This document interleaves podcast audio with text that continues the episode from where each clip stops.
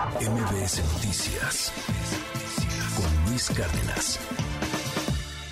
Le traemos una recomendación maravillosa para que se siente con sus hijos y se ponga a leer, a imaginar, a descubrir, a, ponerse chistosos, a, a, divertirse mucho, a aprender. Querida Dalila Carreño, cuéntanos sobre la olla pirata. ¿Cómo estás? Hola Luis, buenos días, qué gusto saludarte. Pues sí, hoy te traemos esta obra del autor de culto Neil Gaiman. Es un relato en verso que resulta muy muy entretenido. Olla Pirata cuenta pues la historia, Luis, de un matrimonio que desea salir a cenar, contratan a una niñera que resulta ser un pirata y que al llegar a casa pues descubre que no hay nada para cenar.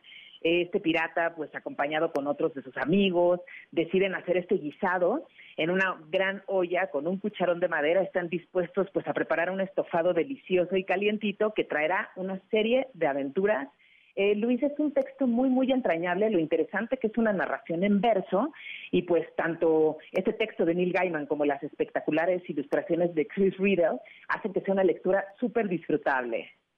Vale mucho la pena, ¿eh? vale muchísimo la pena. Me encantó el asunto del verso porque no se ven ya este tipo de, de, cuentos.